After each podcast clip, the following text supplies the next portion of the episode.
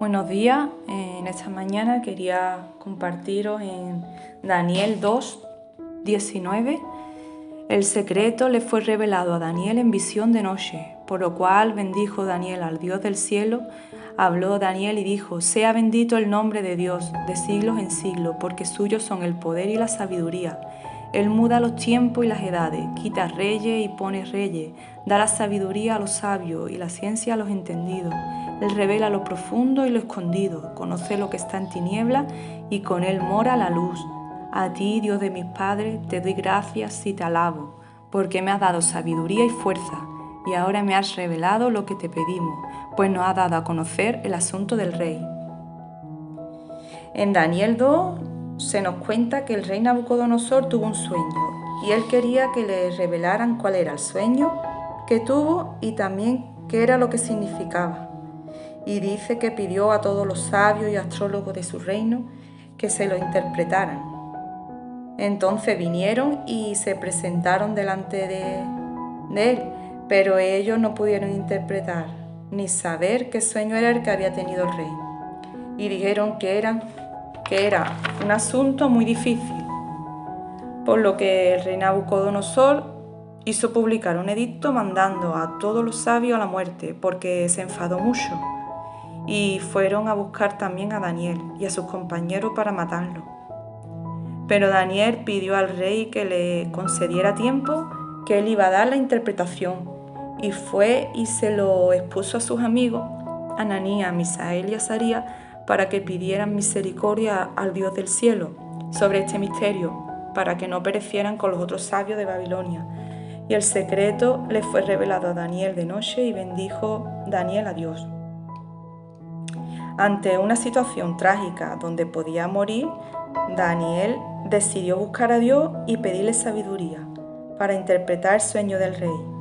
No se llenó de temor ni de miedo, porque él sabía en quién había creído y ejerció fe y firmeza, sin venirse abajo. No se lo guardó para él, sino que lo compartió con sus amigos para que oraran y pidieran a Dios misericordia. Es bueno compartir con amigos y hermanos de confianza y también con la iglesia, para que estén orando por nosotros. A pesar de que Daniel no sabía cuándo Dios le iba a contestar, dice que fue por la noche cuando Dios le reveló el misterio. Eh, tarde o temprano Dios contesta nuestra petición o actúa a nuestro favor. Dios sabe cuándo y cuál es el mejor momento para darnos esa respuesta o milagro que estamos esperando.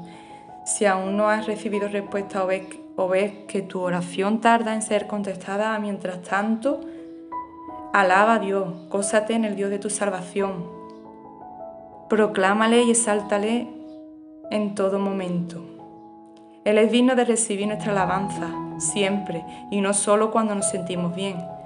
Así lo hizo Daniel, engrandeció y otorgó a Dios toda la gloria por haberle dado la sabiduría que le había pedido. Y aunque da, aquí Daniel lo hizo cuando recibió la respuesta y Dios le reveló el sueño, Daniel mantuvo esa confianza en Dios desde el principio, sabiendo que Él lo iba a hacer con, esa certeza, certeza en su corazón.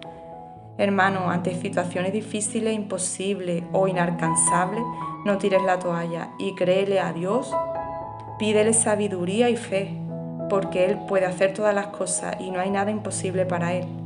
Alábale y engrandece su nombre, proclámale y exáltale por encima de todas las cosas y sobre todo créele, porque al que cree todo le es posible.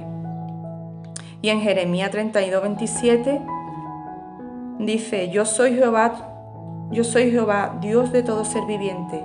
¿Acaso hay algo que sea difícil para mí? Dios es el que hace todas las cosas.